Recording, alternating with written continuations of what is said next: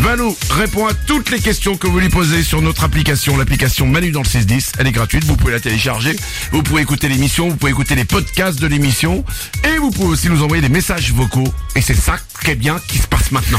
Jérémy se pose une question un peu flippante. Pourquoi on a l'impression qu'un poids mort est plus lourd que quelqu'un qui est par exemple réveillé et qu'on qu'on doit porter?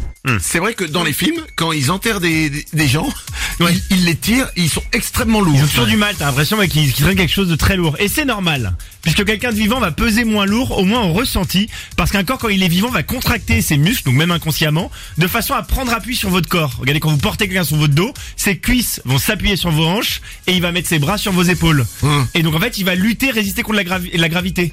Ah. qu'un point mort, il va être complètement désarticulé, euh, il va pas vous aider à lutter contre la gravité. Il y aura pas ces prises d'appui. Du coup, euh, c'est beaucoup plus lourd à porter. Et la technique la plus pratique, c'est le portage du pompier. C'est-à-dire qu'il faut le prendre façon sac à, patate sur vos épaules. Le mort Ouais, le, le- le mort ou la personne qui dort. Ah, ou la personne qui dort. Ouais, voilà, Euh, c'est bah, tu, tu la réveilles, la personne qui dort, Oui, quand, tu, quand tu lui fais ça. Nico Sinon, faut toujours avoir une brouette sur soi. Voilà. on sait jamais. Si jamais. Bien sûr, une Ça et, euh, et une pelle, bien sûr, et, et une forêt pas loin, vers 3 heures du matin, euh, pour une bonne euh, série Netflix. bien sûr, évidemment. Une autre question. Sarah s'interroge sur une superstition. J'ai une question pour Valou. Pourquoi dit-on euh, que marcher euh, dans le caca avec le pied gauche, ça porte bonheur? Merci. Mais on t'en prie, très bonne question. Car la gauche, c'est la voie de la déraison, de la tromperie, de la trahison. Euh, Judas était assis à la gauche du Christ. Donc ça vient de là, en fait, de, de, de Judas. Ah. Et écraser une crotte de chien du pied gauche, ça revient à maudire le mal. On humilie le mal à l'aide d'excréments. Donc euh, le mal offensé va repartir s'enfuir dans les entrailles de la terre. Mais quel mal. C'est ça l'image, bah, le diable quoi. En fait, c'est imagé si tu veux. Mais en gros, ça vient de là, ça vient de notre tradition judéo-chrétienne.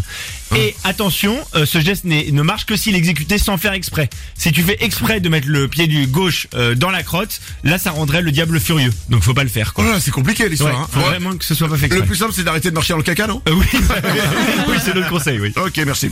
Une, une dernière question? On finit par une question sur une expression. Moi, j'ai une petite question pour toi, euh, Valou. Pourquoi dit-on on va pas en faire un fromage Un fromage, c'est super bon, on devrait faire de tout avec un fromage. Ah, Ok, un, un- un amoureux du fromage. C'est faire toute une affaire de quelque chose qui est pas très important, faire un fromage.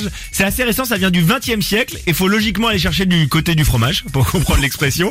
Puisqu'en partant de pas grand chose du lait, on arrive à, à obtenir quelque chose de très élaboré et avec un savoir-faire certain du fromage. Donc en fait, c'est pour faire remarquer à quelqu'un euh, qu'il a tendance à faire toute une histoire en partant de pas grand chose. Et donc il pourrait devenir euh, maître fromager cette personne.